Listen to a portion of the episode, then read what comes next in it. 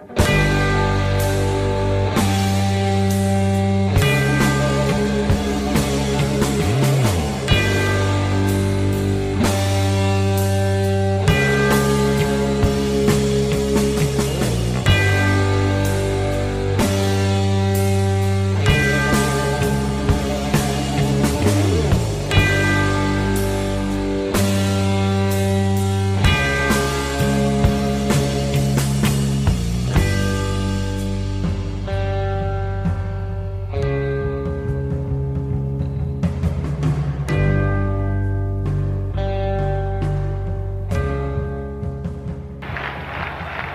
bien compris, vous êtes en train de dire à la prochaine fois. C'est vrai qu'on a été battu au fond par quoi? Par l'argent puis des votes ethniques, essentiellement.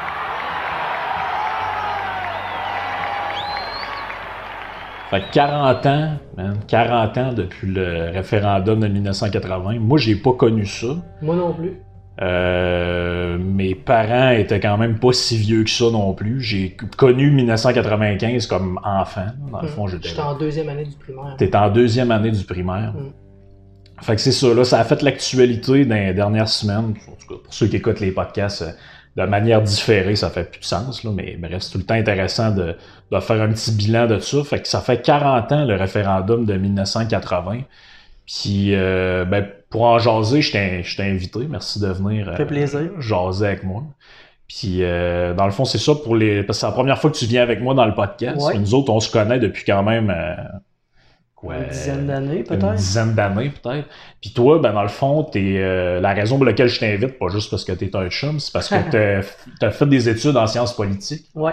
Fait que t'as peut-être un- une approche un peu différente de ce que le monde entend d'habitude. C'est parce que tout le monde jase de politique, mais Mhm. personne n'est vraiment formé là-dessus, d'une Mhm. certaine manière. Fait que c'est. T'as-tu un élément déclencheur dans ta vie qui a fait c'est là-dedans que j'ai envie d'étudier? Puis y avait-tu Oui. un but originellement là-dedans? Il n'y avait pas tant de buts, je te dirais. J'ai vraiment fait ça par curiosité. Moi, j'aimais beaucoup l'histoire. Apprendre à connaître mon histoire du Québec.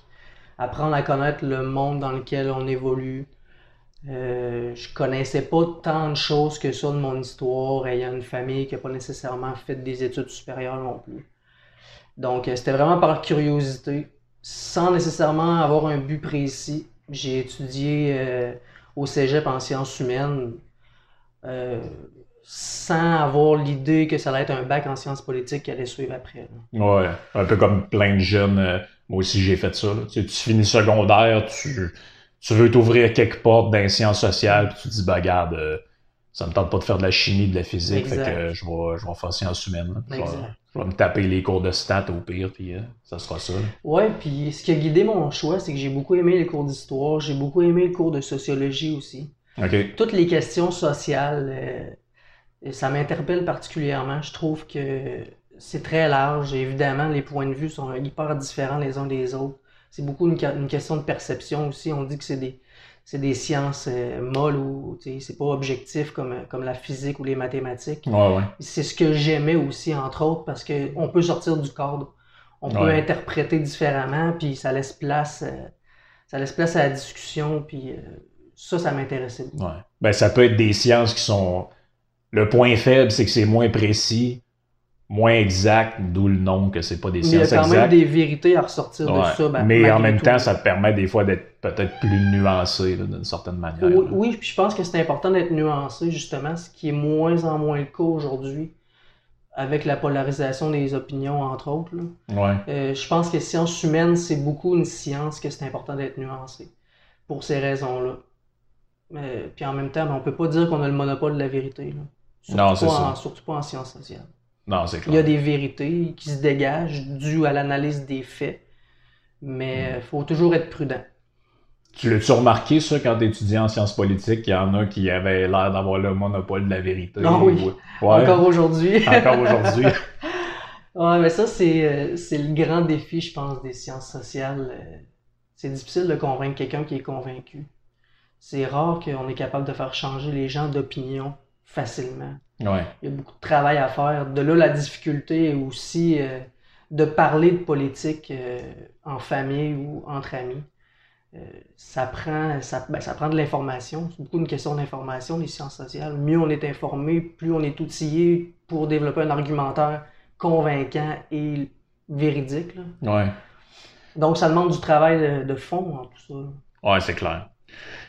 Puis justement, par rapport à le côté détenir la vérité, puis tout, moi, quand j'étais plus jeune, je remarquais qu'il y avait, puis c'est encore un peu de même aujourd'hui, t'avais comme trois genres de familles ou de groupes de personnes. Par rapport à- au, au sujet d'aujourd'hui, t'avais, bon, ben, les, les, les souverainistes, les péquistes convaincus, les familles où tout le monde était de même, sauf un qui était comme le mouton noir de la famille, puis le père, il parle plus, puis la patente. On connaît ce genre de situation-là. Mhm. Après ça, t'avais les familles de libéraux.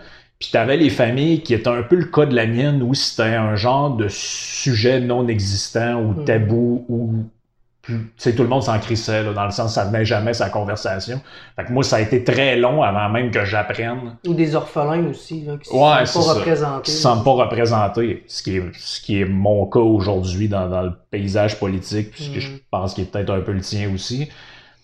Puis, tu sais, moi, j'ai, dans ma vie, puis tu, pourras compléter après, moi, j'ai souvent une position qui, ben pas, je dirais pas qui change, mais tu sais, ma position par rapport à plein de questions évolue. Ben, tant mieux, que- tant mieux. ben c'est ça. Puis tu sais, ce que je trouve difficile avec les sciences politiques, puis avec la, la- la- la- les discussions politiques en général, c'est que souvent les gens, ils ont, bon, mettons, ils viennent d'une famille de péquistes, ils ont été Mhm. élevés là-dedans, puis là, ils ont appris un certain nombre de... de, un certain nombre de, de recettes puis de chansons qu'ils répètent tout le temps comme des mantras, même chose Ouais. de l'autre bord.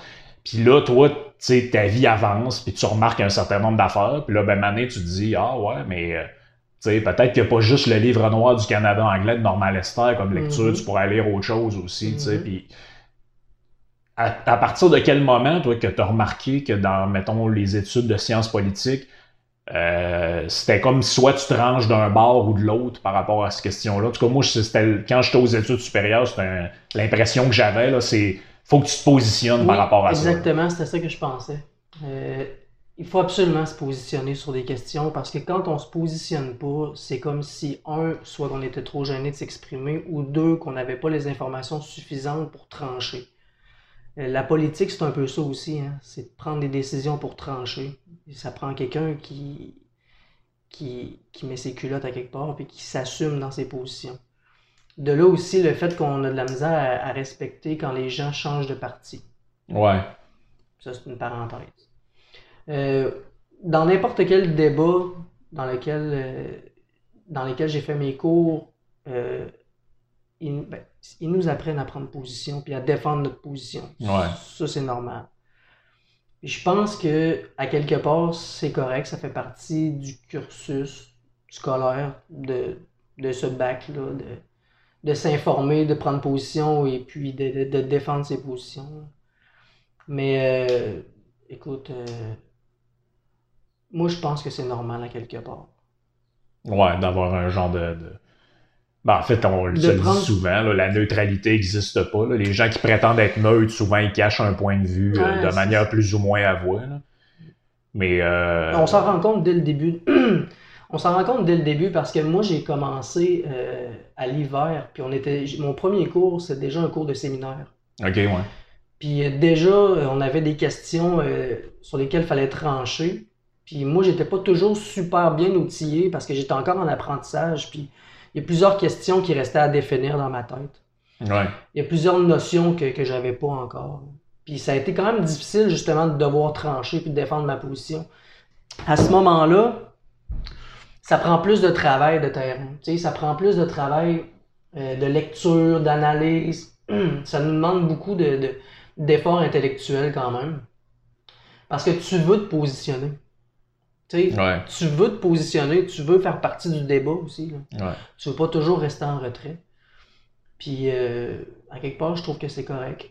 Mais il faut aussi savoir euh, reconnaître les opinions des autres. Mhm. Puis oui, c'est c'est pas. Il faut savoir piler sur son orgueil aussi. Quand quelqu'un a, selon toi, euh, un bon point, mais c'est important d'y accorder aussi. Là. La plupart des gens veulent pas trop piler sur leur orgueil. Ils disent Ah ouais, ok, ouais, j'avoue, j'avais pas vu ça comme ça. Ouais. C'est assez tranché et polarisé comme science, veut, veut pas. On veut pas perdre la face, si je peux me permettre. Non, c'est clair. Tu sais, moi, je le remarquais en- quand je faisais mes études en philo. Tu voyais le cheminement des étudiants, tu sais, puis on a tout, tout le monde faisait ça d'une certaine manière, mais quand tu arrivais, mettons, à la fin de ton bac au deuxième cycle, tu voyais les nouveaux étudiants arriver. Mm. Puis là, ils commencent, ils ont des cours de philosophie antique, Platon, Aristote, machin. Puis là, ils, ils répètent tout ce qu'ils entendent là-dedans. Ouais. Là, ils deviennent platoniciens, Ah oui, aristotéliciens, oui, oui. tout. L'expert. Puis là, à un moment donné, le temps avance. Puis là, on arrive à la philosophie médiévale, Descartes, tout ça. Puis à un moment donné, là, ils tombent sur Marx, sur machin. Là, ils deviennent tous communistes, tous Ah ouais, marxistes. ouais, ouais. L'espace d'un temps, il y en a qui passent leur vie là-dedans, puis ils s'en vont à l'UQAM. Mais il y en a d'autres, il y en a d'autres qui passent par-dessus ça. Puis tu sais, tout le monde a un genre de cheminement là-dedans. Mais moi, ce qui m'a tout le temps fasciné, c'est les gens que, tu sais, je, je raccroche ça avec le sujet de base. Tu sais, c'est toi, tu dis, ben moi, je rentrais à l'université, j'essayais de, Chris, ma, ma- mon, mon idée est pas forgée par rapport à tel, tel, tel sujet. Exact. Fait que là, j'attends d'être mieux informé pour me positionner. Mais moi, j'avais l'impression de côtoyer sans cesse du monde que ils sont à l'université, mais sont informés de pas grand-chose, Mm. mais ils ont quand même une idée fixe sur pratiquement tout. Là. Oui, puis pour faire un parallèle avec ça, moi, avant de rentrer à l'université, j'étais sur un site forum sur Internet euh, de souverainistes. Puis on parlait d'indépendance. Puis euh, j'étais très nationaliste, puis très, très indépendantiste, puis je trouvais que c'était une aberration, euh, un manque de respect envers l'histoire qu'on soit pas indépendant. sais, les raisons historiques sont là, puis il faut pas les nier. là. Puis selon moi, c'était une évidence qu'on avait passé à côté là, lors des deux référendums. Par contre, plus tu avances dans ton processus scolaire, plus tu chemines, plus tu nuances aussi ta position. C'est ça, ouais. Tu peux, c'est très individuel comme parcours. là. Autant Ah tu ouais. peux nuancer tes positions, autant tu peux les radicaliser. là. Mhm. Sais, moi, moi, en tout cas, mon objectif, c'était vraiment une curiosité intellectuelle, puis d'apprendre le plus possible divers sujets. J'ai fait, euh, j'ai fait des cours de relations internationales, de politique euh, asiatique, euh, j'ai fait un cours d'histoire sur la Russie, les systèmes politiques. Je me suis pas juste concentré dans une branche, mettons. Je trouve ça quand même important de diversifier son cursus. Ça nous donne une chance de pouvoir passer à côté de la radicalisation un petit peu au moins. Je sais pas si tu vois ce que je veux dire. Oh, ouais. Quand tu restes dans la même branche, c'est facile d'avoir des œillères. Parce que, moi, quand j'ai. Moi, j'avais pas vraiment d'opinion par rapport à cette question-là avant de rentrer, je dirais peut-être fin du secondaire, début du cégep. Sais, comme tout le monde le sait, au cégep, euh, il y a énormément de profs euh, les sciences sociales qui sont très souverainistes, très à gauche. Puis, Mais en même temps, il y en a beaucoup qui cachent leur position. qui- autant ouais, qu'il y c'est en a qui sont responsables, autant qu'il y en a qui ne le sont pas. Mais moi, j'en avais un qui, je veux dire, cachait rien. Ouais, c'est je veux dire, le prof de sociaux, Ou d'histoire. c'est ça, le prof de sociaux de mon cégep, c'était Denis Trottier, qui était député du PQ. Oh, Puis le prof, puis le prof de politique, c'était son attaché de presse. Ok, ouais. Que les deux ont pris une année sabbatique à un moment donné parce que lui est devenu l'attaché de presse de l'autre. Tu sais, ça te situe un peu le niveau, là. Puis il, il s'en cachait pas du tout. Il nous faisait faire des tests d'orientation. Puis, euh, tu sais, le bien est ici. Puis il y a quasiment le signe du PQ à côté. Très biaisé. Tu sais, c'était très biaisé. Puis à un moment donné, ils ont même voulu faire venir un conférencier qui avait été dans les FLQ. Ah, tu ça, vois- c'est tu malhonnête. sais, tu vois le, le- tu vois le genre. C'est de l'endoctrinement. C'est de l'endoctrinement. c'est de l'endoctrinement, puis moi, j'ai, sais, à quelque part, j'ai embarqué là-dedans. Mhm. Ça m'a pris un certain temps, parce qu'en plus, on, est, on est naïf quand ben, c'est est ça. Puis je viens d'une région, je pense la seule à ma, à ma connaissance qui a voté oui aux deux référendums. C'est la Mhm. région du Saguenay-Lac-Saint-Jean. Ou peut-être la Gaspésie et de la Madeleine. ouais, peut-être Gaspésie et de la Madeleine aussi. Puis, euh, tu sais, j'ai embarqué là-dedans, mais à un moment donné, j'ai comme senti que comme dans n'importe quoi, que ce soit les marxistes, que ce soit euh, les, les- les libéraux, peu importe le- quelle idéologie auquel tu te rattaches, il y avait un aspect très sectaire à ça. Mhm. Puis tu sais, moi, j'avais en haute estime, par exemple, des figures du mouvement indépendantiste. Comme Mhm. a- ayant été embarqué là-dedans par mes professeurs, j'avais en haute estime, mettons, un gars comme Lucien Bouchard ou des personnages Bourgault. de même. Ben, Pierre Bourgault, euh, l'autre, le gars de la loi 101, là, euh, j'oublie son nom, Lorrain. Puis, euh, tu sais, je voyais ça, puis là, tu sais, je commençais à lire un peu tout ce qu'il y avait là-dessus, euh, Nègre blanc d'Amérique, Ouais. euh, C'est un bon livre d'ailleurs. c'est un bon livre, les classiques de, de cette littérature-là, Mhm. Pierre Falardeau, etc. Valiant. Vallière. Puis à un moment donné, ben là, je m'apercevais de comment les militants purs et durs traitaient sais, les militants qui, qui étaient un peu euh, des genres de Martine Ouellette, là. Mhm. Tu sais, que c'est tout, toujours tout ou rien. Puis si t'es pas à 100% de leur bord, c'est que t'es payé par la famille des Marais, puis que t'es quasiment à part, tu fais partie d'un complot avec la GRC. Tout là, je voyais ces gens-là. Je voyais d'ailleurs comment ils traitaient Lucien Bouchard, qui Ouais. pour moi est un, à quelque part un esprit supérieur, parce que je me disais, ben Lucien Bouchard, il a commencé sa vie fédéraliste. À un moment donné, il a vu qu'il y avait un espace peut-être pour, pour faire du Québec un pays. Il s'est Une légitimité. une légitimité historique à un moment donné à cause de certains paramètres. Ouais. Il s'est dit, ben, je vais essayer d'embarquer là-dedans. Il s'est rendu compte que ça marchait pas.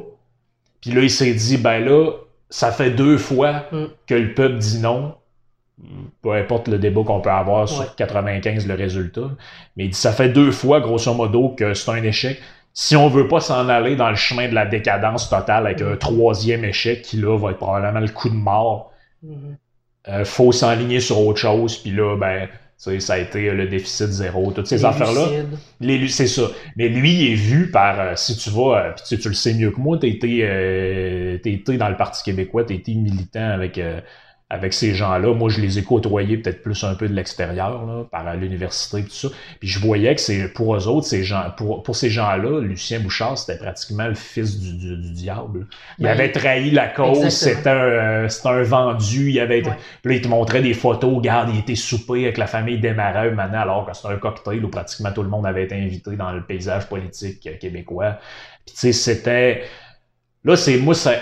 Très émotif d'ailleurs. Très, très émotif, puis ça, ça va m'amener à la question que je, que, que je voulais te poser avant qu'on fasse peut-être un, un, un petit survol historique de, de comment tu vois les affaires. Moi, ça a été le moment, à quelque part, de la première fois que je me suis comme éveillé à OK, il y a autre chose en dehors de cette gamique-là. Puis tu sais, Mhm. sans devenir un gars avec une calotte, avec une, une- une feuille d'érable dessus, puis parler des rocheuses j'ai commencé à voir que c'est là que j'ai commencé à me rendre compte un peu de la, de la ligne, si tu veux, que dans le temps portait un peu Mario Dumont. C'est-à-dire que Ouais. c'est là que j'ai vu, puis là j'ai commencé à m'intéresser à la politique américaine, française, tout. Puis là, je me suis rendu compte que le débat national au Québec nous avait enfermés dans une opposition libérale, péquiste, fédéraliste, souverainiste, où toutes les autres dimensions de la vie pu- publique, la saine gestion des finances, Mhm. euh, la dette publique, le débat gauche-droite, l'environnement, toutes ces affaires-là ont été mis de côté Tout ou ont été euh, subordonnées à la question nationale. Puis finalement, au bout du compte, quand tu regardes les propositions que faisaient les libéraux, les péquistes, à part l'histoire du référendum, pendant très longtemps, on est à 80-90% d'accord sur des enjeux fondamentaux comme la gestion des finances publiques, l'hôpital public, tout ce genre de patente-là, très, très social-démocrate, Mhm. très consensuel. Mhm. Puis là, c'est là que j'ai comme fait, non, là, euh, tu sais, finalement, je suis entouré de monde qui se déteste, qui veulent se taper dans la gueule, mais au bout du compte, ils se ressemblent beaucoup. Mm.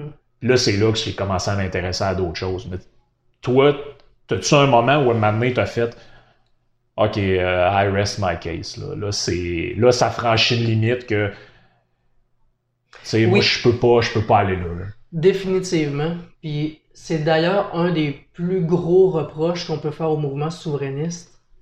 C'est la division interne à l'intérieur même du mouvement souverainiste. C'est un, c'est un mouvement euh, idéologique qui a eu de la misère à, à s'entendre à l'intérieur même de celui-là. Euh, Il y a beaucoup de factions, des radicaux, des moins radicaux, des modérés, des, des caribous, tu sais, comme on dit. Ouais. Puis je trouve que c'est un problème majeur pour le mouvement souverainiste parce que ça l'a beaucoup affaibli puis miné sa crédibilité. Mhm. Puis du moment que des, je, je vais dire, des bleus se battent avec des bleus, ça donne pas une belle image non plus à l'extérieur de ce cercle-là. Ouais. Puis ça a beaucoup été ça. hein. On, on l'a vu aussi avec Parizeau et Bouchard. Là. Il y a eu une tension aussi de qui allait mener le, le Ouais. référendum de 95 aussi. là. Je pense que c'est beaucoup à l'image du mouvement souverainiste. Puis moi, c'est là que j'ai un peu décroché parce que je me suis dit, c'est beau de parler de souveraineté entre nous, mais si on n'est pas capable, je vais dire nous en tant que, mettons, militants de la souveraineté, Ouais. si on n'est pas capable de s'entendre entre nous, comment veux-tu qu'on convainque les autres? Oui, mais c'est le paradoxe du Parti québécois pratiquement Exact. depuis, depuis qu'ils ont crissé un coup de couteau dans le dos à René Lévesque. Là, tu sais, je veux dire. Oui, puis ça remonte même au RIN. Ouais, ouais. Selon moi, là, tu sais, euh, le RIN a été dissous parce que le, le RN, avec le mouvement Souveraineté Association, ont fondé le PQ. Euh, ils, ils ont été mis de côté, le RIN. Après, ils ont été invi- invités individuellement à faire, part- à, à faire partie du mouvement souverainiste du Parti québécois. Mais depuis le début, à l'interne, il y a toujours eu une tension entre les radicaux et les modérés au Parti Ouais. québécois. Puis encore aujourd'hui, puis c'est ce qui a fait sa plus grande faiblesse. Comment voulez-vous qu'on convainque la population de voter pour un mouvement qui a de la misère à s'entendre lui-même? Mhm. C'est un manque de crédibilité. Puis Ah moi, c'est là que j'ai un peu décroché dans mon parcours. Tu veux dire, à l'échelle même de. Tu regardes un caucus, mais je sais pas, moi, sont 40 députés. Puis tu dis à l'échelle microscopique de 40 personnes, ils sont pas capables de s'entendre, mais ils sont supposés rallier la population complète derrière une cause. Combien de chefs le PQ a mangé, qu'on dit souvent les belles-mères, puis c'est difficile Ouais, ouais. d'être chef du PQ, puis ça donne pas une belle image de cohésion. Comment faire confiance à un parti qui a de la misère à se faire confiance lui-même? Moi c'est là, parce que j'ai parlé beaucoup avec des militants qui étaient souverainistes, que ce soit des radicaux, des modérés. Puis on en vient pratiquement. C'est sûr que la politique, c'est un sujet émotif. Là. Mhm. Et parle de politique dans ta famille ou moi j'ai parlé de Donald ben, on, on a parlé de Donald Trump dans ma famille la fin de semaine passée et puis ça parlait fort là. Ça vient ouais. chercher le monde au plus Ouais, profond d'eux-mêmes dans leurs Ouais. valeurs des fois là, tu sais, souvent même. Ils savent souvent pas pourquoi. Mais... Ben, ça c'est une autre question. Ça, c'est une autre question. Faut un autre podcast là-dessus. mais tu sais, c'est moi c'est là que j'ai décroché parce que je me suis dit, puis en plus des fois il y a du manque de respect là. Ouais. Tu sais, on joue entre parenthèses pour la même équipe, mais on va se poignarder dans le dos, on va se traiter de nom, puis on va se manquer de respect Ouais, c'est ça. pour des opinions divergentes, alors que le fond est l'essentiel, essentiellement le même. Tu sais. Mhm. Donc moi, c'est là que j'ai un peu plus décroché, comme toi, pris du recul pour aller voir ailleurs un peu ce qui se passait aussi. Je pense que c'est bien parce que quand on a, on a le nez complètement dans le livre, on voit pas non plus à l'extérieur. tu sais, On, c'est comme on, on parle souvent de la forêt, on a le nez devant l'arbre, mais on voit pas la forêt. Puis je pense que c'est important de prendre du recul un peu. Puis pour euh, faire du pouce sur ton idée des deux référendums qui ont été manqués, pourquoi Lucien Bouchard voulait pas nécessairement en faire un troisième, moi j'ai toujours pensé qu'il y avait aussi un respect de la démocratie là-dedans. Ouais, Les Québécois ont dit non deux fois. ouais, Est-ce qu'il va falloir continuer à essayer de leur mettre dans la bouche? ouais. Tu sais, Moi aussi, ça a Je veux été, pas être euh, plate, mais à un moment donné, il faut un peu décrocher. Là. Moi aussi, ça a été à quelque part sur un point culminant parce que je me disais, dans notre éducation, tu sais, à quelque part, on, on comprend, on comprend toute l'importance que, ben, regarde, on le voit en ce moment, là, je fais une parenthèse de trois secondes puis je la referme. On le voit en ce moment avec toute l'histoire de la crise du confinement, du COVID-19 et tout. Comment une démocratie, c'est fragile. Mhm. puis comment des dirigeants, à quelque part peut-être bien intentionnés, ont des tentations autoritaires de venir même gérer jusqu'à qui peut rentrer chier chez vous si tu fais un rassemblement. Puis, je referme la parenthèse, on apprend assez jeune l'importance de la démocratie, la fragilité de la démocratie. Ça, on Puis- l'apprend en vieillissant, je pense. ben, on l'a, ben c'est ça, la fragilité, on l'apprend avec l'expérience puis en Ouais, vieillissant. Puis tu sais, moi, je j'avais comme des valeurs contradictoires à l'intérieur de moi quand j'étais encore, on dirait, un pied dans, dans, le- dans le mouvement ou dans l'idée, puis un pied en dehors. Puis ce qui a fait qu'à un moment donné, il y a un pied qui en est, que les deux pieds en sont sortis jusqu'à une certaine limite, ça a été, ben, tu peux pas, au, au point où on, est, où on en est rendu dans l'histoire, tu peux pas te dire démocrate, respecter la démocratie, puis vouloir jusqu'à la fin des temps rééduquer la population pour qu'ils viennent à penser comme toi puis qu'ils votent, entre guillemets, du bon bord. Tu sais, il y, y y a un paradoxe fondamental là-dedans, puis ça, moi, quand je l'ai comme réalisé, tu me diras, il y en a qui, peut-être que depuis le début l'avaient compris, moi, on comprend tout à notre rythme certaines affaires. C'est normal. Mais moi, ça m'a fait tilter. Là. Je me suis dit, c'est comme, ben, regarde, moi, je fais le parallèle. On pourrait faire le parallèle avec d'autres types de lois, la loi 21, puis euh, d'autres affaires comme ça. C'est moi, la loi 21, jusqu'à une certaine limite, je trouvais que ça allait jouer dans des affaires qui pouvaient causer des précédents. Puis, sais, j'aime jamais ça voir l'État aller jouer dans trop de liberté individuelle. Fait que moi, moi ma position, c'était si c'était moi, je ferais des règlements vestimentaires génériques, genre avoir le visage découvert dans des lieux, dans des euh, services gouvernementaux, des affaires de même, mais j'éviterais de pointer du doigt ou de mettre de l'avant que c'est un côté religieux, considérant que la majorité est- du Québec est devenue non pratiquante, donc par défaut, tu cibles plus certaines minorités. Je me suis dit, moi, j'irais pas jouer là-dedans, j'aurais fait ça très soft, très générique, très, euh, très euh, en dehors de la religion. Mais à un moment donné, je me suis dit, garde, si tu es démocrate, à un moment donné, tu es obligé de te ranger derrière, sans, l'accepter, tu es obligé de te dire, ben, garde, la population a voté majoritairement pour ça. Que je sois pour ou contre, à un moment donné, ça n'a plus d'impact. Les gens, s'ils sont pour, jusqu'à une certaine limite, à un moment donné, c'est ce qu'on va faire. Mhm. Fait que, pour l'histoire du, du- du- du- de, ce mouvement-là, moi, c- c'était ça mon, ma, ma, ma- ma- ma réflexion. D'autant plus que quand tu regardes un peu historiquement ce qui se passe, puis on pourra y revenir, depuis l'échec de 95, on est sur une longue décadence. Je l'avais déjà donné dans un autre podcast, les chiffres. À chaque élection, ça descend, ça descend, ça Mhm. descend. L'appui au Parti québécois s'effrite, le nombre de députés Ouais, s'effrite. puis ça s'explique. Puis là, ben, on est proche de la disparition, la prochaine, à moins de se trouver un, Un Guy Nantel. un sauveur incroyable qui d'ailleurs est Mm. complètement disparu depuis le début de la crise. On sait pas il trop vient de qu'est-ce qu'il fait. réapparaître. là. Il vient de réapparaître. C'est la course aux signatures. Ouais, la course aux signatures. Mais bref, on voit que il y a une longue décadence, puis à un moment donné, là-dedans, tu fais un peu le chemin qu'a fait probablement dans sa tête François Legault. là. Mhm. Tu dis, euh, puis je suis loin d'être un fan de François Non, Legault, là, bon surtout, surtout dans les conditions actuelles, mais c'est que lui, maintenant, il a dû se dire, regarde, au fond de moi, moi, je serais. Tu sais, on le voit, c'est un gars qui est très langue française, nationaliste, tout. Mais au bout du compte, lui, il a dû se dire, regarde, moi, tant qu'à moi, on sera un pays indépendant, mais le monde ne veut rien savoir. Ça fait deux fois qu'ils disent non, c'est pas vrai qu'on va encore embarquer dans huit ans de. de euh, premier mandat, le deuxième mandat, la campagne, les petits dépliants, le livre du oui, puis Mhm. toute la patente. Les gens, ils en ont plus rien à colisser. Mais la- si on veut, le, ce qu'on peut dire qui était très bon de François Legault, c'est qu'il a quand même mis ses couilles puis s'est assumé.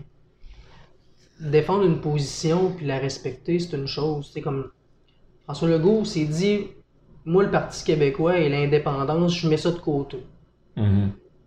Point final, puis je l'assume. Alors que le Parti québécois, lui, a mis la souveraineté de côté, puis il l'a pas tout à fait assumé. Ouais, je comprends ce que tu veux dire. Tu sais, c'est une question d'identité, là. Le Parti québécois, lui, a voulu jouer la carte du, du pouvoir puis du bon gouvernement provincialiste pour prouver Mhm. ou pour accéder au pouvoir. Puis ça, on, on peut faire ce reproche-là à Pauline Marois, entre autres, Mhm. qui voulait absolument être la première femme première ministre, Ouais. Quitte à mettre le- la souveraineté de côté. Si le Parti québécois avait eu des couilles et était conséquent de lui-même, aurait jamais mis de côté l'option souverainiste, quitte à tomber à trois députés. Continuer de valoriser l'option souverainiste quand même. Mhm. Parce que là, en mettant l'option souverainiste de côté, il la décrédibilise en même temps. Ouais. C'est comme de, c'est comme de dire, ben finalement, on va mettre ça de côté, euh, c'est pas, c'est secondaire ou on peut faire sans. Ben, si c'est ce que vous décidez de faire, vous transférez quand même cette idée-là à la population. Mhm. Donc les gens vont se dire, ah, ben peut-être que finalement la souveraineté c'est pas si essentiel, c'est peut-être pas si déterminant. Si le parti qui proposait cette option-là l'a mis de côté, mais Mhm. ça, ça la décrédibilise en même temps. Je pense que c'est ce que François Legault a décidé de s'assumer dans tout ça, malgré Ouais. les critiques qu'on pouvait y faire de transfuge et tout ça. Ouais, ouais, ouais. Non, t'as raison. euh, il- au moins, il y a eu là-dessus, euh, ben, quelque part, le courage de dire euh, je C'est important le courage en politique. Ouais, ben, on le voit présentement. là. Il y, a C'est un manque, de- il y a un fondamental. manque de courage généralisé. là. Les gouvernements sont à genoux devant les lobbies. C'est Les- beaucoup la recherche du pouvoir, selon moi, beaucoup plus que, que les idées. Mais est-ce que tu penses, justement, ça me fait penser à ça par rapport à l'histoire des lobbies, est-ce que tu penses que. Parce que, bon, mettons qu'on remonte un peu sans remonter à- au début de, de la, de la- de- de- de- de, l'idée d'indépendance, tout ça. Il y en a qui font Mhm. remonter ça aux patriotes. Il y en a d'autres qui euh, disent que c'est dans le début du Plessis. sais. Il y a tout un débat là-dessus, ça Ouais, sera pas le sujet de, de- notre jasette, Mhm. mais est-ce que tu penses que le fait que le Parti québécois, à l'origine, s'était dit une coalition où tu avais un gars qui venait de la droite là-dedans, tu avais l'autre gars qui venait de, du RIN, tu avais des, des- du monde qui était pas loin du FLQ là-dedans, tu avais René Lévesque. C'est ça, tu avais René Lévesque qui était comme un genre de centriste, centre-gauche là-dedans. Est-ce que tu penses que le fait d'avoir sacrifié ce, ce côté coalition-là pour aller de plus en plus, à un moment donné, vers la social-démocratie, pour ne pas dire vers l'étatisme, tout ça, parce que quand tu lis euh, la, la- la biographie de, de René Lévesque, ben, dans son autobiographie, à un moment donné, il parle des vagues de nationalisation qu'il y a dans des pays euh, qui sont tombés dans le, so- dans le soviétisme au, euh, Mhm.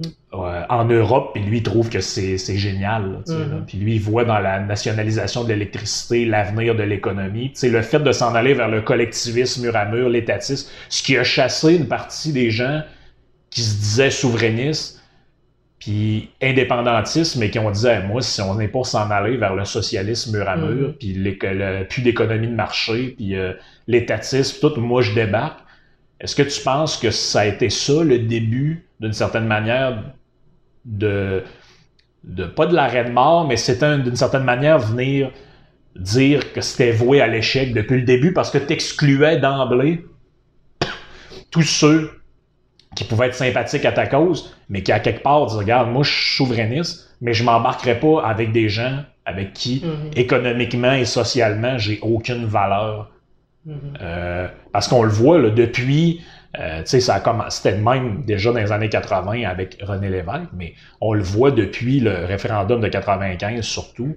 On voit depuis le- quand ils, ont- ils se sont débarrassés de Lucien Bouchard, ça a été une- malgré ce que les militants QS disent, le PQ, ça a été une- un long décalage vers la gauche à tel point qu'aujourd'hui, depuis l'histoire de la convergence, Jean-François Lisée avec QS, le baiser de la mort avec le parti, tout, on sait même plus en quoi se différencie ce parti-là d'un parti euh, comme Québec solidaire ou Option nationale, que tout ça d'ailleurs a été avalé. là. Écoute, peut-être que je me trompe, mais le projet souverainiste, c'est un mouvement révolutionnaire dans un sens. Ouais. propose de sortir euh, du statu quo. Euh, je sais pas si euh, tu peux me nommer des mouvements révolutionnaires qui ont émergé de la droite. Il y en a, mais c'est plus rare que des mouvements de gauche. Parce que le mouvement Oui. de gauche est plus contestateur, puis ça demande l'intervention de l'État. La souveraineté, c'est de de donner beaucoup plus de pouvoir à l'État d'intervenir dans son statut sociopolitique. Ouais. Donc, de prime abord, je vais te dire que la souveraineté, c'est un, entre guillemets, un passage obligé vers la gauche. Parce Ouais. que c'est un interventionnisme pur de l'État. Puis, c'est révolutionnaire.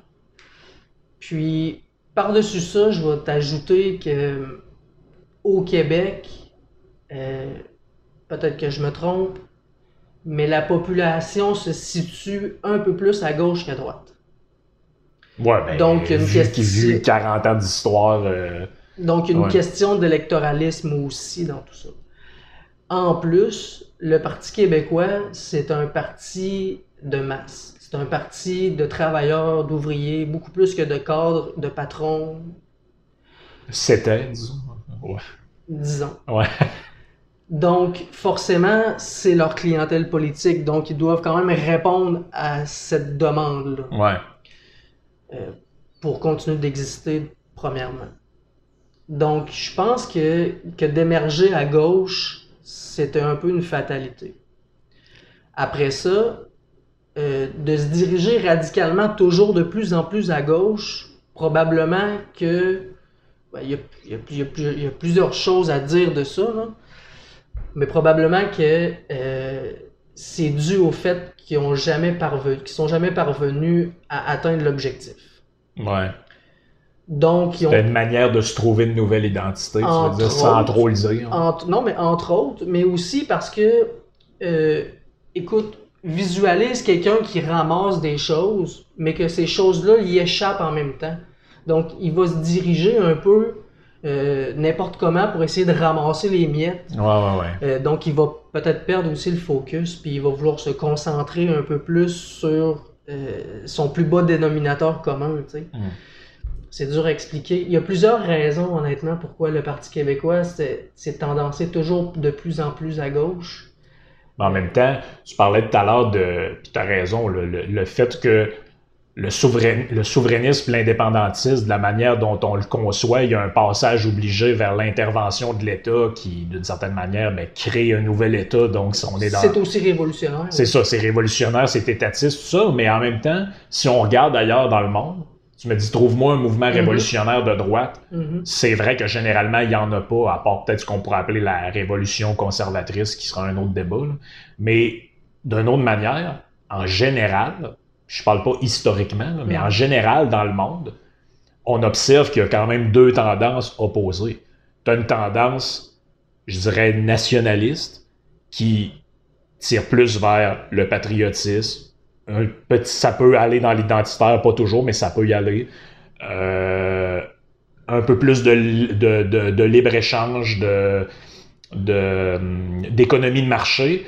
Puis face à ça, ben, tu as une autre tendance de gauche qui est un genre d'altermondialisme, l'open borders, Mhm. l'Union européenne, euh, Mhm. la libre circulation des migrants, toute cette patente-là Mhm. qui est portée au Québec par un parti comme, mettons, comme QS, vers lequel le PQ se, se- est pratiquement en train de se fusionner par la force des choses, au moins idéologiquement, si c'est pas légalement. Parce ou, que Québec solidaire a pris beaucoup d'espace aussi. Là. Exactement, mais il y a, moi j'ai tout le temps trouvé... du PQ, en fait. Exact, mais moi j'ai tout le temps trouvé que le PQ était à quelque part une genre d'anomalie historique, parce que si tu regardes, par exemple, prenons des cas concrets, si tu regardes en France, euh, qui s'opposait à l'entrée de la France dans l'Union européenne, c'était tous des partis dits de droite. Est-ce qu'ils sont réellement, c'est un autre débat, mais c'était tous des gens à droite. Les autres étaient, oui, l'Union européenne, c'est génial, ça va être la libre circulation, on va enfin l'amour des peuples, tout le monde va aller partout, ça va être génial. Si tu regardes qui a mené le Brexit, c'est pas la gauche. Qui voulait arrêter ça puis retrouver une identité nationale, Mhm, ouais. c'était des mouvements de droite. Oui. Aux États-Unis, l'élection de Trump, je pense pas qu'on peut dire que c'est un mouvement révolutionnaire d'extrême gauche, mais c'est le America First, Buy America. Tout, Oui, mais c'est aussi un certain populisme puis un manque de confiance envers les élites qui ont propulsé Trump. C'est un désir de changement profond aussi. Est-ce qu'on peut, est-ce qu'on peut dire que c'est de gauche ou de droite? Ouais, ça c'est un. Exact. T'as, raison. hein. C'est un, on l'a après ça, peut-être gauche-droite, est- ça reste assez, euh, des fois, parfois difficile à partager peut-être selon que là, l'enjeu on, qu'on ouais. parle. peut-être que là, on est plus dans un débat euh, populiste euh, versus politique Crise, traditionnelle. crise ouais. des élites, selon moi, aussi. beaucoup. Mais ça reste qu'il y a eu, il y avait comme Crise de confiance, plutôt, excuse. il y avait comme un- à un moment donné un paradoxe entre OK, on est souverainiste, on est nationaliste, on joue sur la langue française, l'identité, tout ça, mais de plus en plus, en même temps qu'on tient ce discours-là, on se rapproche de la gauche, voire de l'extrême gauche, qui, elle, dans ses fondements, pour elle, le nationalisme, c'est Hitler. Pour elle, euh, tu comprends ce que je veux dire? Ouais. Il, y a, il y a comme un moment donné, tu joues, tu as le cul assis sur deux chaises, Ouais. puis ça fait que euh, les gens voient plus trop de cohérence là-dedans, parce que si les gens se disent, à quelque part, moi je suis un gars de droite, ben ils vont aller vers des partis plus conservateurs parce que ça correspond à leurs valeurs au moins économiques, c'est c'est pas social. Puis s'ils sont vraiment de gauche, type altermondialiste, euh, je m'en vais faire du acquis euh, au Brésil avec un- une clémentine sur la tête, ben je vais voter pour euh, le Parti vert ou au QS. Qu'est-ce que le Parti québécois a à m'offrir là-dedans? Dans une époque où c'est biparti, bipartiste, les libéraux d'un bord, le, les PQ de l'autre, ben les gens faisaient leur choix en fonction de l'option souverainiste. Mais là, C'était beaucoup plus simple. maintenant que tout s'est un peu éclaté puis que le bipartisme, il en existe plus, pratiquement plus, ben qu'est-ce que ce parti-là a à t'offrir? Ben, c'est ce- un peu ce qui explique, tu sais, on parlait des multiples facteurs juste Mhm, avant, mais c'est ce qui explique à quelle part, à quelque part, sa, sa déchéance ou sa décadence, appelons ça comme on le veut. Puis ça explique aussi pourquoi une partie des gens dont on parlait d'ailleurs se sont radicalisés Mhm. en disant ben les gens comprennent pas, les gens ont le cerveau lavé, la fameuse histoire de vous êtes décolonisés. Moi, je sais pas combien de fois je me suis fait dire ça par du monde euh, qui était, tu sais, vous êtes colonisés, ok, mais tu penses pas aussi qu'il y a un côté un peu je pourrais dire, démodé ou en guillemets ringard du mouvement souverainiste dans le sens que tu sais ce qu'on met de l'avant c'est euh, des vieux chanteurs un peu euh, genre de tu sais, Mhm. Paul Piché c'est encore une Ouais. figure du mouvement souverainiste après Ouais. ça le, le Ben, sirop d'érable avec les raquettes de babiche puis Ben, le mouvement, c'était pas nécessairement renouvelé non plus, puis, euh, mais il y a le contexte aussi dans tout ça. hein. Tu sais, euh, à une certaine époque, l'indépendance puis l'émancipation nationale, c'était à la mode. Euh, quand on parle au mouvement de décolonisation en Afrique, par exemple, ouais, on remonte à loin. l'indépendance d'Algérie C'est ça, il y a un contexte politique international qui favorisait aussi ces idées-là. Aujourd'hui, on est complètement à l'opposé. Les mouvements de- de- d'émancipation nationale, euh, ils sont pas toujours les bienvenus. là. On peut, on peut penser à, à la Catalogne, on peut penser à l'Écosse, on peut penser à plusieurs endroits dans le monde où ces mouvements-là sont pas nécessairement bien vus. Même Mhm. au Brexit, à la limite, c'en est un. Là ouais dans, un certain, dans une certaine mesure. Tu sais, le, le- le contexte aujourd'hui est beaucoup plus dans la globalisation que, que, dans, le, que dans le nationalisme. Puis, je pense que, pour revenir un peu sur ce que tu disais tout à l'heure, euh, le nationalisme aujourd'hui est vu un peu plus par son côté raciste. tu sais. ouais Euh, ben oui parce que si t'es dans qui un expliquent ça. Là. Ben Oui, parce que si tu es dans un logiciel de, de gauche radicale dans ta tête, tous les humains sont semblables. Les nationalités, ça a été inventé au 20e siècle. Puis, euh, je veux dire, euh, l'État, dans le fond, n'existe pas. Il existe juste le citoyen Exact. du monde, la Terre, tout ça. Donc, je comprends mal comment tu peux t'associer à ce courant de pensée-là, puis en même temps te dire indépendantiste québécois. C'est- Il y a un bout là-dedans, moi, que j'ai tout le temps trouvé Ouais. paradoxal. Ouais, c'est très contradictoire. Moi, j'ai beaucoup aimé euh, la thèse de Mathieu Bocoté sur la dénationalisation qu'on vivait au Québec, Ouais. euh, sur la culpabilisation de la mise en avant du nationalisme québécois. Euh, ça- il y a plusieurs facteurs qui sont liés à ça, là, entre autres euh, le régime canadien, euh, Ouais. ce, que Pierre Elliott Trudeau nous a légué comme héritage euh, au niveau de la constitution, du multiculturalisme et euh, Ouais, du fédéralisme centralisateur. en, en Ouais. parenthèse le, le combat du nationalisme québécois, parce qu'en fait c'était un peu ça l'objectif. Mhm. C'était complètement de, de saboter le nationalisme québécois et de le culpabiliser en même Mhm. temps pour mettre de l'avant sa conception du Canada aussi. Ça a beaucoup participé, ça, à- au fait que les gens ont vu le- la souveraineté puis le désir d'indépendance comme un- quelque chose qui était très centré sur le nous. Oui. Ben, puis le mouvement, je veux dire, c'est pas aidé non plus. là. Non, Dans le sens que, je veux dire, euh, les candidats du Bloc québécois qui ont peur que leurs filles portent un voile au IGA, puis Mhm. ce genre de patente-là, je veux dire, ça n'a pas aidé non plus euh, avec tous les slogans un peu borderline, genre des candidats qui vous ressemblent, faisant référence à l'autre qui a un cône orange sur la tête pour le NPD. tu sais. Ouais, Puis il y, a- y un côté très. Même encore aujourd'hui, tu parles, à- tu parles à ces gens-là, puis c'est tout officiellement des antiracistes carabinés, tout, mais sans trop s'en rendre compte. Ça, les histoires de. Hey, quand j'entends Bonjour Aïe à Montréal, je veux Mhm. casser la gueule du gars dans le. Dans le... Tu sais, il y a un Ouais, côté. ça, c'est euh, radical, mais en même temps, je comprends ce point de vue-là parce qu'on veut pas perdre nos repères puis notre tissu social, là, qui est un peu le ciment de la collectivité. C'est le français aussi. Là. Je, je peux comprendre Ouais. qu'il y en a qui se braquent contre la- l'augmentation de l'anglais comme langue euh, au Québec, dont Montréal. là. Mais euh, je trouve qu'une chose qui a particulièrement pas aidé, puis il n'y a pas grand monde qui va être en désaccord avec ça, c'est le discours de Jacques Parizeau à l'échec 95 ouais, sur l'argent et les votes ethniques. qui est quand même assez spécial. C'est que... dommage, puis il a été très émotif, M. Monsieur Parizeau, dans tout ça, là, mais c'est dommage qu'il qu'il ait dit ça parce que non seulement il a nuit au mouvement souverainiste, mais il a légitimisé l'argumentaire anglo-canadien ou pro-fédéral qui disait que c'était très centré sur le nous et qu'il y avait un fond raciste là-dedans. Ouais.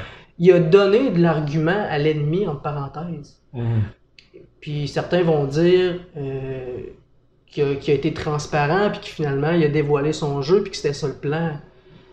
C'est très dommage parce que c'est faux que, que y a des, y a des minorités ethniques qui ont voté oui au référendum 95. Puis moi j'ai écouté des vidéos, là, il a pas si longtemps, puis carrément lors du discours de Parisé, de Parizeau, excuse, euh, ces gens-là avaient la gueule à terre. Là. Ah ouais. Puis euh, il y a des blancs euh, québécois qui ont été qui sont restés de glace là, quand ils ont entendu ça. là. Mhm. Ils se sont dit Ah non, c'est pas vrai. Y a-tu vraiment dit ça? C'est un peu gênant. Puis ça, ça n'a pas aidé la cause. Non, non, mais effectivement. C'est sûr que, ça n'a euh, pas aidé la cause. Euh, un autre des facteurs, peut-être, qu'on pourrait mettre là-dessus, c'est. Puis moi, c'est peut-être là où je trouve que ça a été le plus fondamental, je dirais, c'est le manque ou l'absence de crédibilité économique, au moins, Mhm. au moins depuis un assez long moment. là. Mhm. Je dis pas que ça a toujours été comme ça, parce qu'il y a quand même eu des, des Lucien Bouchard, des Jacques Brassard, des gars un peu plus euh, Bernard Landry jusqu'à une certaine limite. Tout, Ouais. c'est quand même des social-démocrates, mais je veux dire, au moins, on n'est pas dans. Parce que, tu sais, même aujourd'hui encore, les gens de ce mouvement-là, moi, je les suis sur Twitter ou peu importe, on peut les suivre où on veut, puis on les voit encore répéter des affaires fausses, là. Tu sais, genre, euh, ouais, mais là, si on était un pays, là, on aurait tout notre impôt, blablabla, alors que Mhm. tous les chiffres le montrent que le Québec est un receveur net Mhm. d'argent fédéral, puis que c'est à peu près rien comme ça qu'il y a des culs de laver dans des CHSLD parce qu'il manque d'argent dans la machine. Puis tu sais, l'exemple du COVID-19 pour moi est un...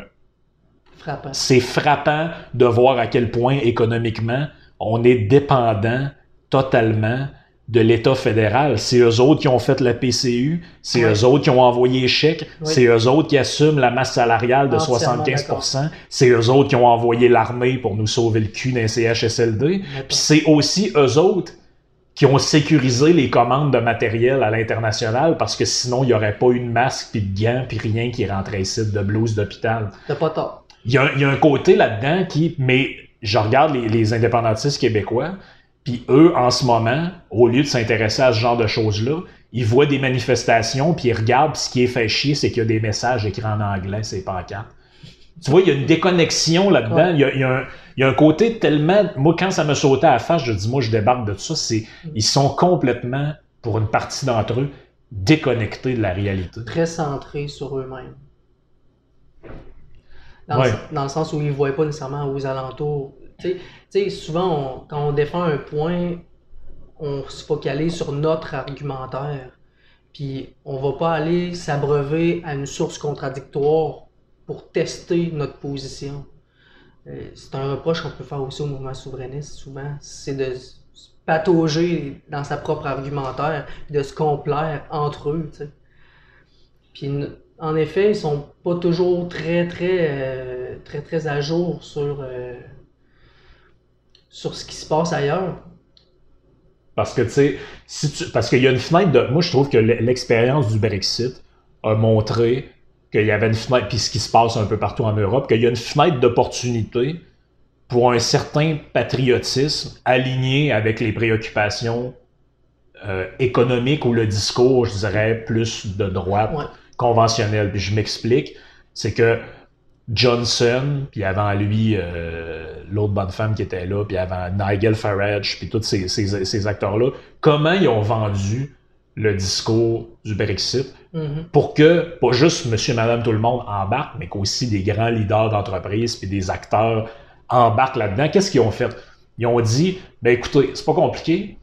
Si vous voulez avoir plus de liberté, vivre votre vie comme vous l'entendez, manœuvrer votre commerce comme vous l'entendez, le meilleur moyen, c'est d'enlever un gouvernement qui est en haut de notre tête. Parce que depuis la création de l'Union européenne, en haut de notre tête, il y a des gens qui sont là, puis qui vous disent, OK, là, vous allez devoir mettre telle règle au niveau du travail, vous allez devoir faire telle affaire. Maintenant, les hôpitaux, c'est telle affaire. Mm. Puis nous autres, ce qu'on veut, c'est sortir de ça pour alléger la vie des gens, retirer une couche de règlement, ce qui est un discours qu'on pourrait très, je dis pas actuellement, mais ce qui est un discours qui aurait très bien pu s'articuler. Tu sais, Boris Johnson, il a pas vendu aux Anglais, ah, à cause de l'Union européenne, on va perdre notre culture puis nos artistes. Mhm. Tu sais, ils ont pas été du tout sur ce discours-là.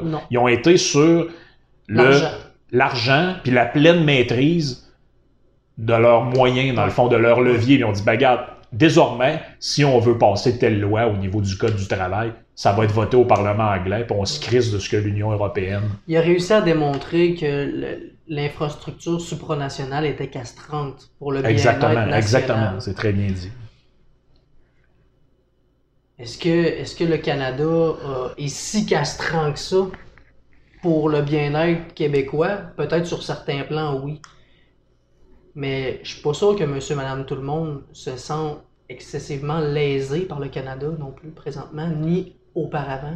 Sais, c'est sûr qu'on ne remontera pas autant que les boss étaient anglais puis que les ouvriers Ouais. étaient québécois. Là. On Non, est rendu mais- ailleurs. Non, mais on pourrait dire, par exemple, euh, bon, voici, le, prob- le Québec a des problèmes financiers. De plus en plus vont, euh, on- vont s'aggraver à cause de ce qui s'est passé.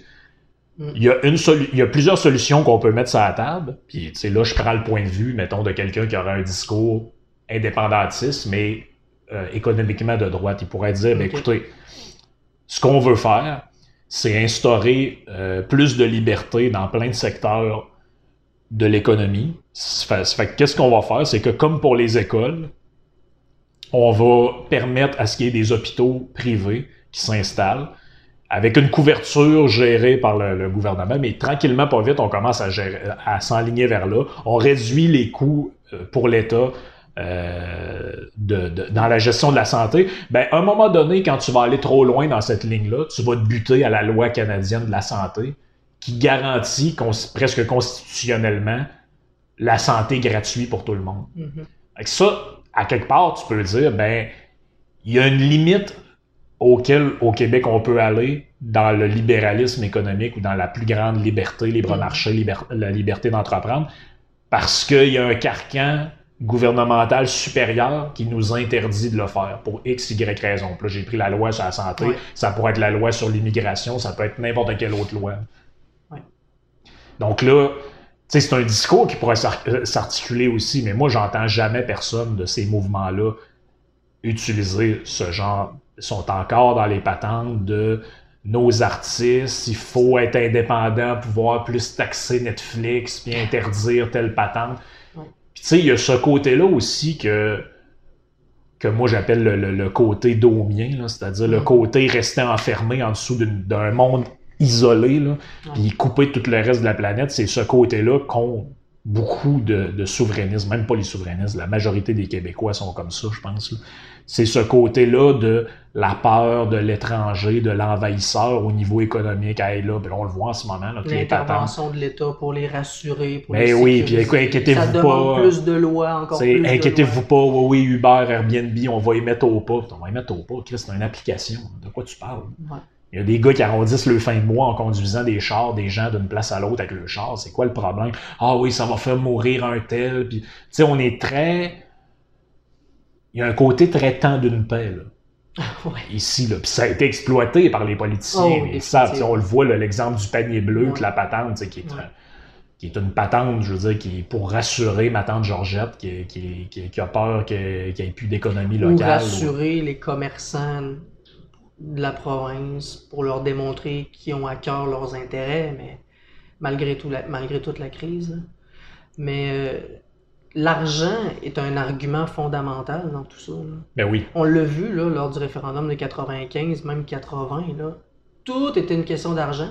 Il y a eu une guerre de chiffres incroyable. Tout le monde manipulait les pourcentages. Tout le monde Ah disait Ah, je vais perdre ma pension, je vais, je vais avoir moins d'argent pour l'allocation des enfants. L'argent est un vecteur essentiel. Puis de là, ton idée de si le, le mouvement sou- euh, souverainiste avait été un petit peu plus de droite, aurait peut-être réussi à ramasser une certaine frange de la population qui sont plus à droite. Il faut que tu prouves le bienfait économique dans Oui. tes poches. Parce que si si- demain matin je te dis on va être souverainiste, je baisse tes impôts de tant de pourcentage, je te donne une ristourne de tant d'argent, tu vas avoir tel, tel montant de pension, tu vas avoir. Si je te rassure puis je te dis tu vas faire de l'argent avec ça, ah, il y en a qui vont bien plus écouter. Là. Oui. La peur de perdre l'argent, la peur du gouffre financier, ça, ça n'a aucunement ramassé les gens qui sont plus à droite. Puis prouve, c'est ça mon point, pr- prouve que tu as un avantage économique à faire l'indépendance.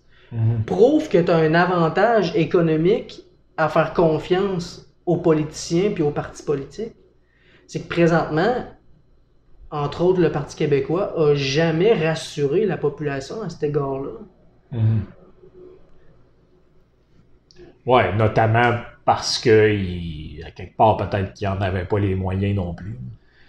Tu sais, il- il- je pense que tout le monde s'entend pour dire que si ça avait passé en 95, il y aurait eu très certainement plusieurs années de, de, de- je dirais pas de vache maigre, là, mais... C'est l'expression euh, que j'avais en tête. Mais ça Ben, aurait été le- difficile. là. Ben, on le voit aujourd'hui. Le prix là. du pétrole a augmenté probablement un peu, vu le pouvoir d'achat diminuer puis l'absence de compagnies pétrolières québécoises. Mais en même temps, ça aurait peut-être été un pied au cul aussi pour arrêter avec toutes nos histoires de Hey, on fera pas ça parce que ça va faire de la peine à une couleuvre quelque part. Ouais. Ça, ça nous aurait forcé à quelque part à devenir Ouais, un- ex- exploiter nos ressources puis Ouais. euh, euh, À partir de chez nous, en appartement, là, quitter le nid familial, faire des sacrifices pour arriver à la fin du mois, pas dans la merde. ben tu sais, on le voit en ce moment. là. Les gens ils re- refusent euh, ah ouais non j'aimerais mieux rester sur la PCU Ben puis oui, ça veut pas trop aller travailler puis en ce moment il y a des un taux de chômage super élevé mais c'est partout où je vais euh, nous recrutons nous cherchons un commis si et ça ben ça ça existe pas s'il y a pas de PCU au même titre que Ah, tout à fait. au même titre que s'il y a pas de péréquation il y a pas de oh non non GNL on n'en veut pas Exactement. d'une certaine manière, ce système-là est un. C'était le discours d'ailleurs de Maxime Bernier euh, dans, dans sa campagne électorale. Il disait le système de péréquation canadien favorise la pauvreté, En- en- euh, euh, encourage les provinces pauvres à être pauvres et décourage les provinces riches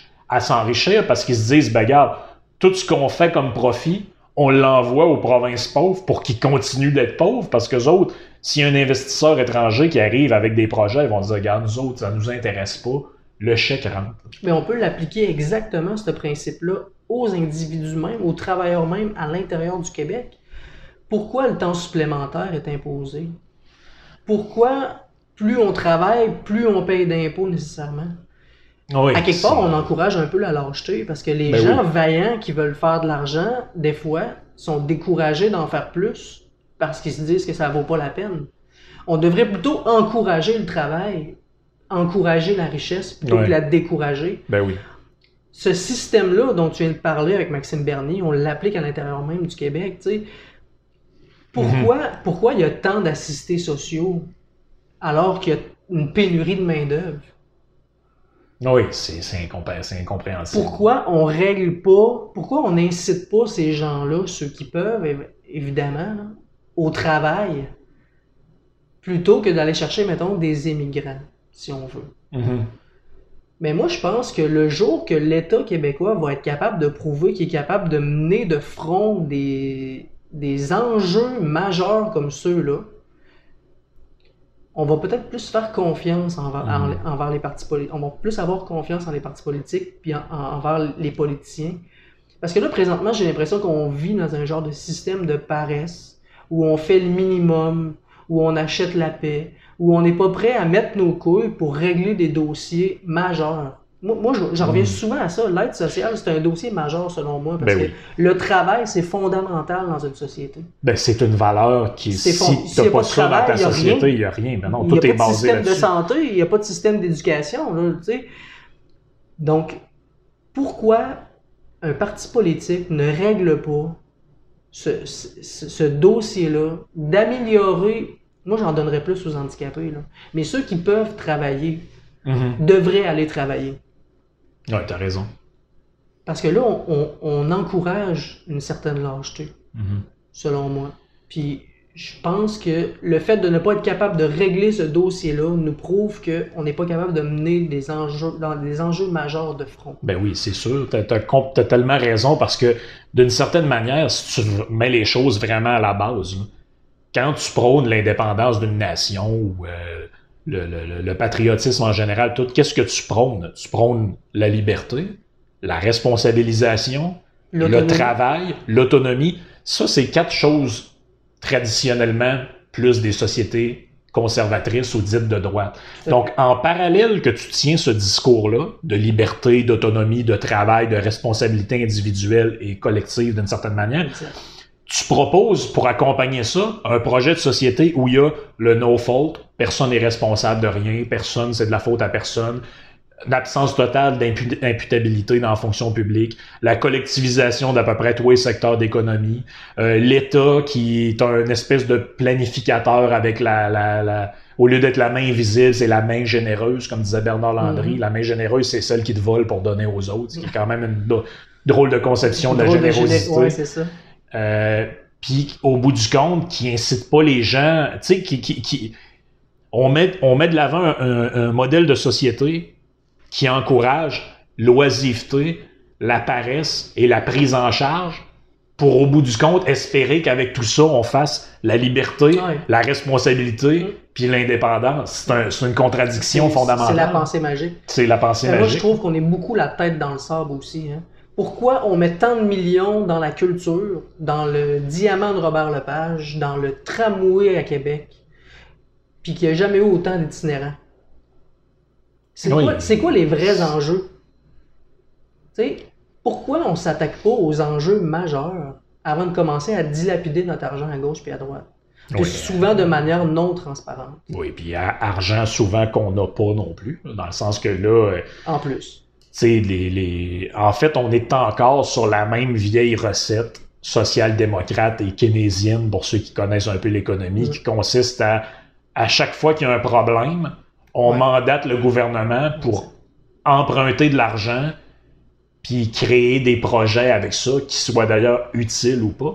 Puis ce qui est le plus dramatique en ce moment, puis que ce dont pratiquement personne parle, c'est que quand au moins, je suis pas pour, mais quand au moins le gouvernement prend l'argent qu'il a pas, puis qu'il s'endette pour, pour faire un pont ou une centrale électrique ou peu importe, on peut être pour ou contre le projet, mais au bout du compte, il y a un actif. il y a une retombée. si ça te coûte 300 milliards faire ton projet, mais il y a un actif de 200 milliards, au bout du compte, tu en as juste perdu 100, tu n'en as pas perdu 3 ans. Tu crées des emplois, tu diminues la pauvreté. C'est ça, mais là... Il y, y, a des effets collatéraux. C'est ça, il y a des effets collatéraux, donc la perte est au moins un peu moindre. À long terme, tu reviens gagnant aussi. À long terme, ben, tu peux revenir gagnant si ton projet est une réussite.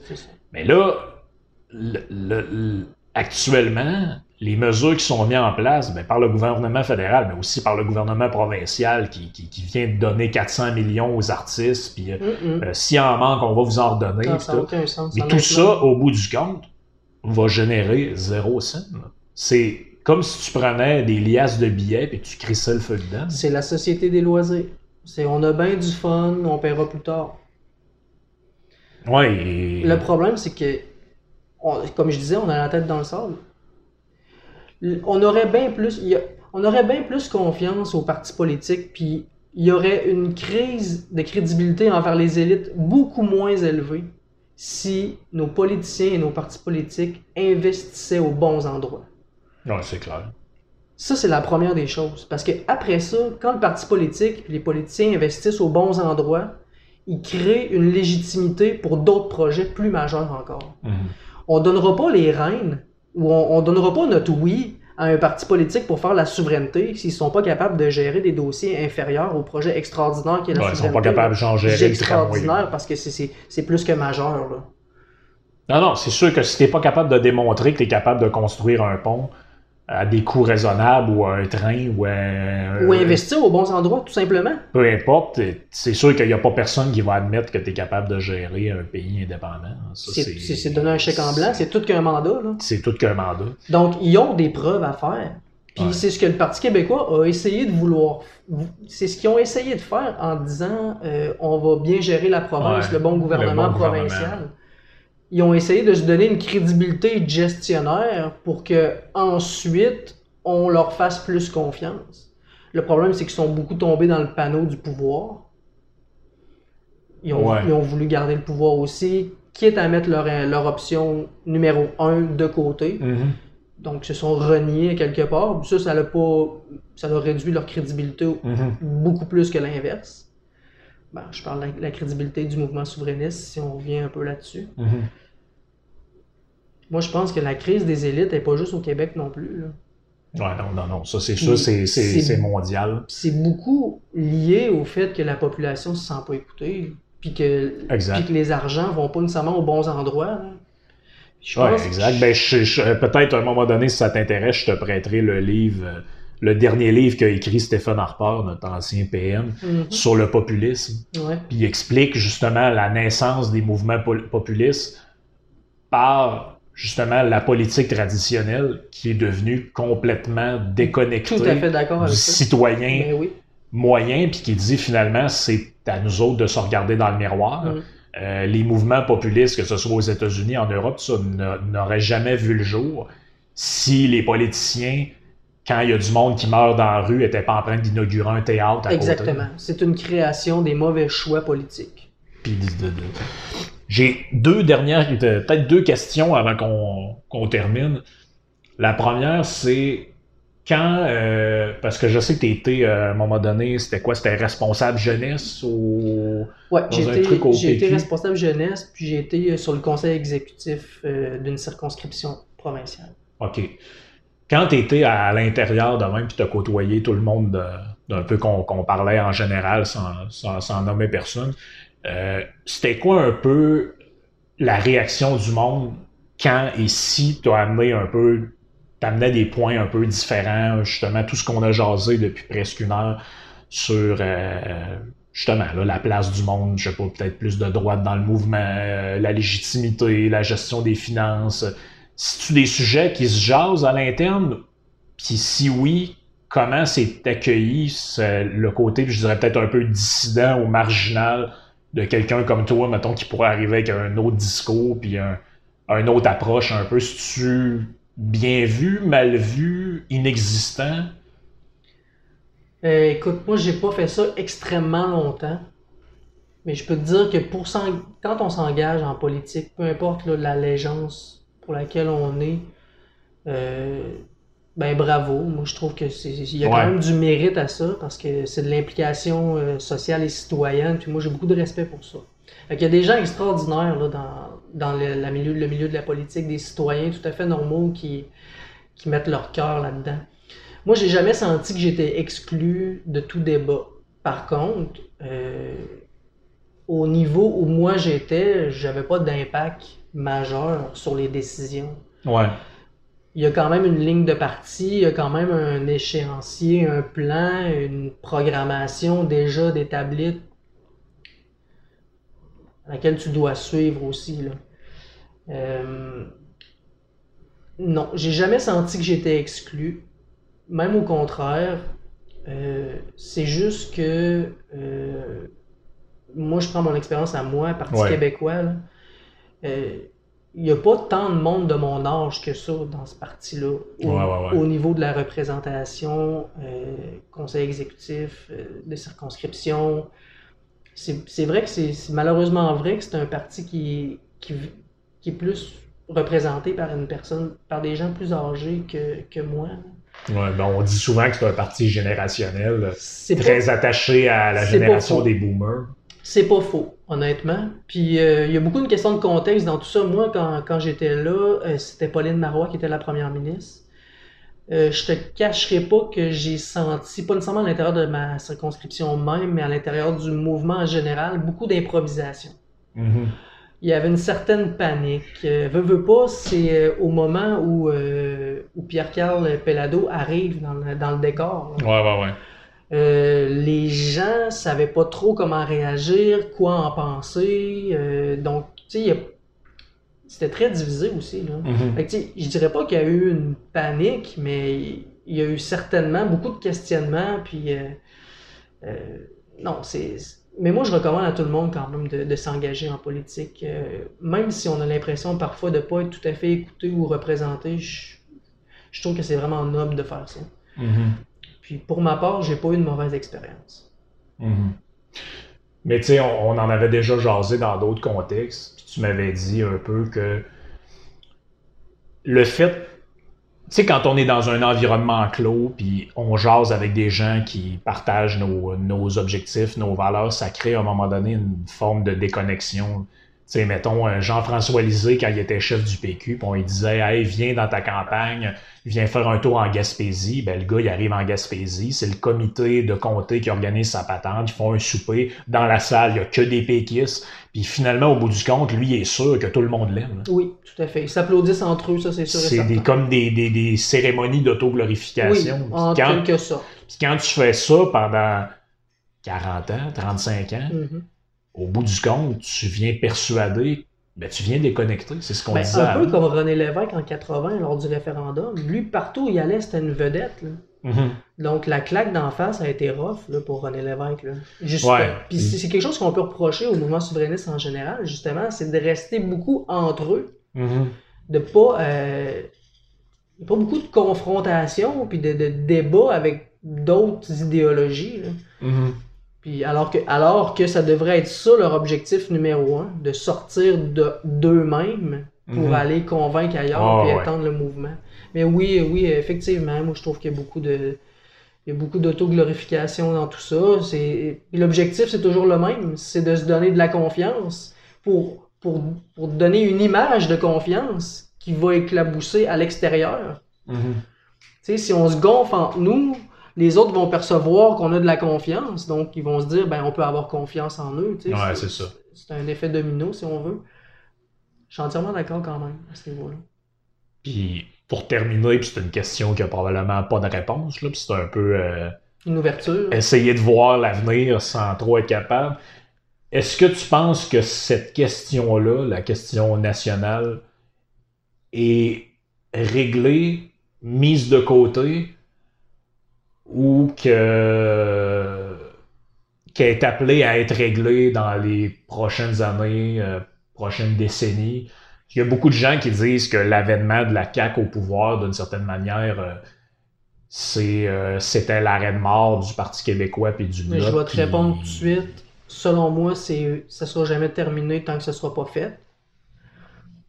Puis je ne crois pas que. ben, On peut dire que c'est mis de côté. Mhm. Ça, j'en ai la certitude, mais je crois pas que c'est mort avec l'événement de la CAQ. Parce que selon moi, en politique, les leaders ont un impact majeur. Ouais. Amène un leader fort au Parti québécois qui est capable de rassembler les gens, de les convaincre, d'avoir une crédibilité, une légitimité puis une confiance. Puis le mouvement souverainiste va reprendre du poids de la bête, là, sans dire qu'il va, devenir majeur. là. Les leaders ont un impact majeur.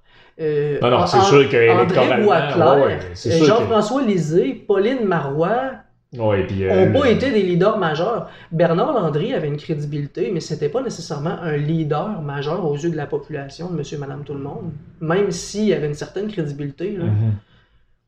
Euh, le leadership en politique, c'est non négligeable. Pense à Jack Layton.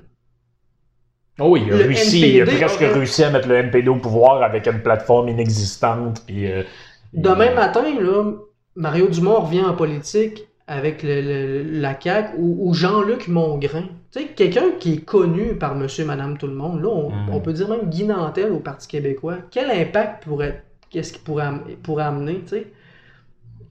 Selon moi, les leaders, c'est incontournable. Ben, Fait que de dire que le mouvement souverainiste est mort ou relié aux oubliettes, euh, c'est totalement faux. ben, il y a le leader, mais il y a le discours aussi. Est-ce Ah que oui, tu évidemment. penses que le discours doit changer, doit évoluer, puis on, on termine là-dessus, pour pouvoir se renouveler même avec un leader? Parce que, tu sais, on le voit présentement avec euh, Saint-Pierre-Paul Plamondon, là.